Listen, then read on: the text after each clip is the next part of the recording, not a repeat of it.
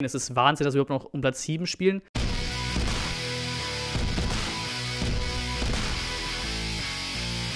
Und dann Moinsen zum Nachbericht zum Auswärtssieg bei Borussia Mönchengladbach. Die Highlights quasi mit dem Halbzeitpfiff 1 zu 0 durch Lars Stindl, 45. 72. der Ausgleich durch Wataru Endo und 5 Minuten später Endstand 77. Minute. Sascha Kalajdzic hält seinen Fuß rein, 1 zu 2. Kommen wir zur Spielanalyse, wie immer, ja, oder gefühlt wie immer im Startelf-Tipp. 8 von 11, ähm, Kobel, Karasson, Tommy waren drin, statt Bredlo, Clement und die David, die bei mir drin gewesen wären. Ja, Spiel war jetzt in der ersten Halbzeit doch schon recht ausgeglichen, auch recht unspektakulär. Und über das ganze Spiel hat sich so ein bisschen das durchgezogen bei beiden Teams, so ein bisschen die Schärfe gefehlt in den letzten Pässen. Dann wäre vielleicht ein bisschen mehr auch in Sachen Torraumszenen passiert. Abseits von Gladbach war noch interessant und für uns natürlich interessant. Ähm, ja, Mafropanos verletzt sich, musste raus nach circa einer halben Stunde. Dafür kam Stenzel rein.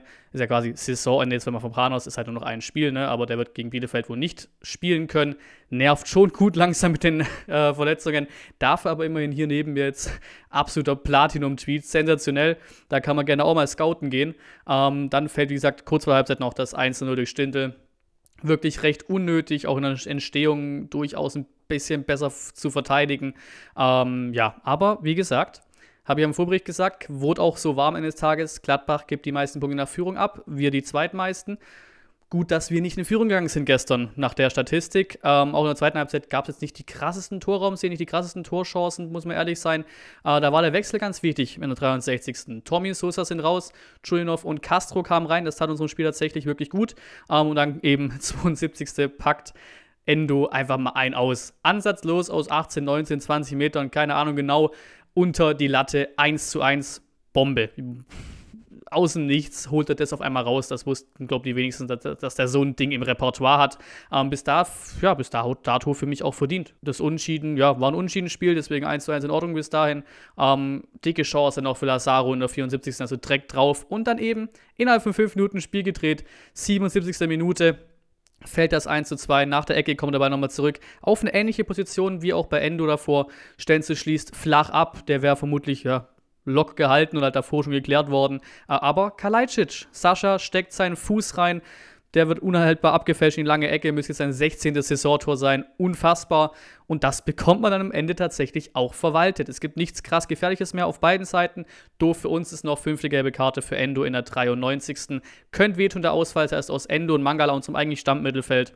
Ja, ist im letzten Spieltag keiner mehr übrig, aber dafür kommt ja Ahamada nach der Rotsperre zurück. Also am Ende des Tages ein unfassbar starker Auswärtssieg. Man hat es, glaube ich, im Stream gesehen gestern und gerne die Highlights angucken. Ähm, war ein sehr, sehr geiles Ding. Ähm, wie überrascht ich war und wie gehypt wir alle im Chat waren, war unfassbar diese Mentalität und diese Truppe eben gegen ein Vergleich, im Vergleich halt dazu voll besetztes Gladbach. Unfassbar diese Stenzel-Stimme ähm, zum Spiel zeigt, dass man das eben auffangen kann, weil jeder für jeden reingeht in das Spiel. Sieht man an den Torschützen. Endo macht das Tor. Das zweite, ja, ist Kalajdzic, aber ne, der Schuss kommt von Stenzel. Also, das ist ja auch nicht das Typische. Man kann das auffangen und ja, unfassbar einfach.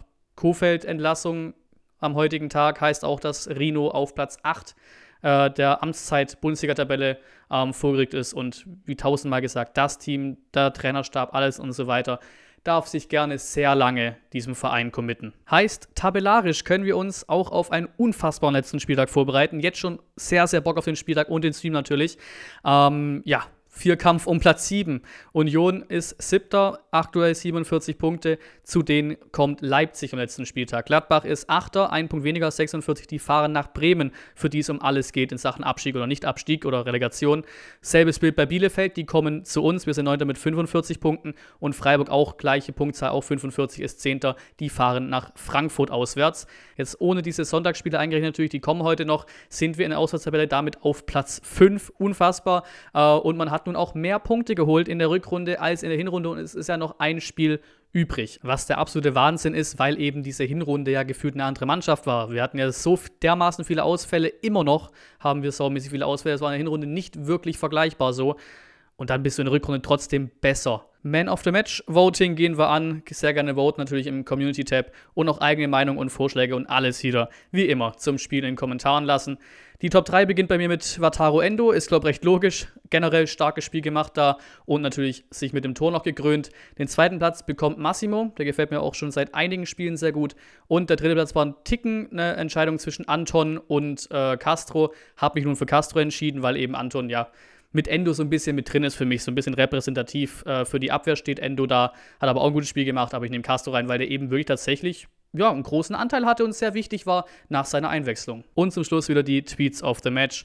Hut ab vor dieser Mannschaft mit diesen Ausfällen und im Niemandsland der Tabelle das Spiel noch zu drehen, ist eine Willensleistung, Mentalität, die uns ein ganzes Jahrzehnt in Verein und Mannschaft gefehlt haben. 100% Zustimmung, das ist unfassbar wirklich in Gladbach. Ich habe da auch mit wenig gerechnet. Dann liegst du auch noch hinten mit der Mannschaft. Wie gesagt, niemand hat Tabelle. Klar, wir sind jetzt wieder auf Platz 7 dran, aber an den Platz 7 hat, glaube ich, keiner mehr so richtig krass gedacht. Ähm, wer das Spieltag nicht so verlaufen, wie jetzt verlaufen ist. Deswegen unfassbar. Und auch hier nochmal, ich sage jetzt schon mal Danke, VfB, für diese unglaubliche Saison. Das hat großen Spaß gemacht. Der VfB hat seine DNA zurück und begeistert nicht nur die eigenen Fans. Trainerteam, Mannschaft, sportliche Führung.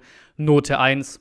Unterschreibe ich so. Unterschreibe ich so. Und der letzte Tweet, der stellt auch so ein bisschen mein Herangehen an den letzten Spieltag und an diese Situation quasi. Ähm, da Endgame um Europa am letzten Spieltag, völlig egal wie es ausgeht, alleine das ist der Wahnsinn. Jetzt will ich den Sieg gegen die Arminia und dann sehen wir, was es reicht. Genauso will ich rangehen. Es ist Wahnsinn, dass wir überhaupt noch um Platz 7 spielen. Ich sage, ich bleibe der Meinung, dass wir wirklich ja, wirklich, wirklich ernsthafte Chancen gehabt hätten um Platz 7, um europäischen Wettbewerb. Wären halt die Verletzungen erspart geblieben, ne? Dann kam diese Phase mit vier Niederlagen am Stück. Irgendwann war klar, gut, den holst du nicht mehr. Aber jetzt nach der Konstellation bist du wieder vollkommen dabei und bist ja auch wirklich von der Ausgangslage nicht verkehrt dabei mit diesem Heimspiel gegen Bielefeld und den anderen drei Teams, wo und wie die spielen.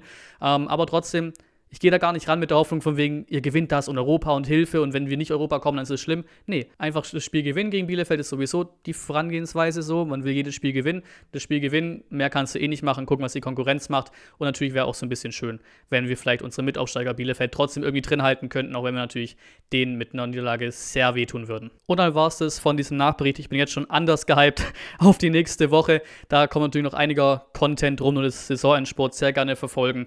Ähm, sonst macht euch einen schönen Sonntag, schönes Restwochenende und bis zum nächsten Mal.